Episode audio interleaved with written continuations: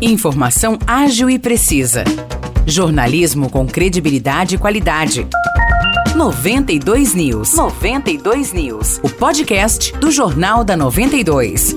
Fala pessoal, tá começando mais uma edição do 92 News. Aqui quem fala é Nicolas Santos e você fica por dentro a partir de agora das principais notícias de São João e da região. A Igreja dos Santos dos últimos dias está realizando uma campanha solidária para arrecadar materiais para a PAI de São João da Boa Vista. A ação recebe o nome de Mãos que Ajudam. Os membros da igreja estão arrecadando óleo vegetal, copos descartáveis, papel higiênico e sabonete. E quem quiser contribuir com a campanha pode entregar esses materiais diretamente lá na PAI, que fica na Avenida Doutor Luiz Gambetta Sarmento, número 921, no bairro do Santo Antônio. São João recebe hoje a visita da secretária de Esportes do Estado de São Paulo, Coronel Helena Reis, e da secretária de Cultura, Economia e Indústria Criativas do Estado de São Paulo, Marília Marton. A secretária de Esportes participa agora às 11 da manhã da inauguração do Complexo Esportivo Areninha Hélio Aparecido Sérgio Elinho. Já às três da tarde, na Cidade das Artes, já às três horas da tarde, lá na Cidade das Artes,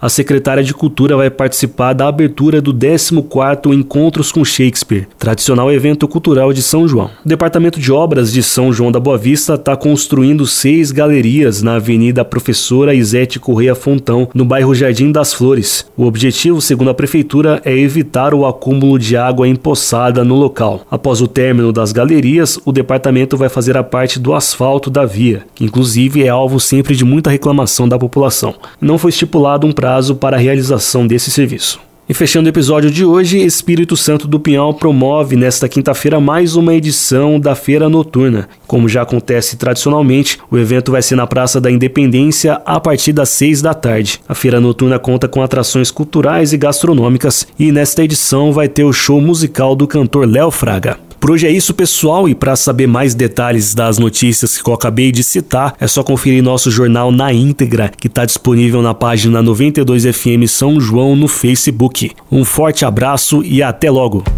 Para mais notícias de São João da Boa Vista e região, acesse 92fm São João.com.br ou siga 92fm São João nas redes sociais.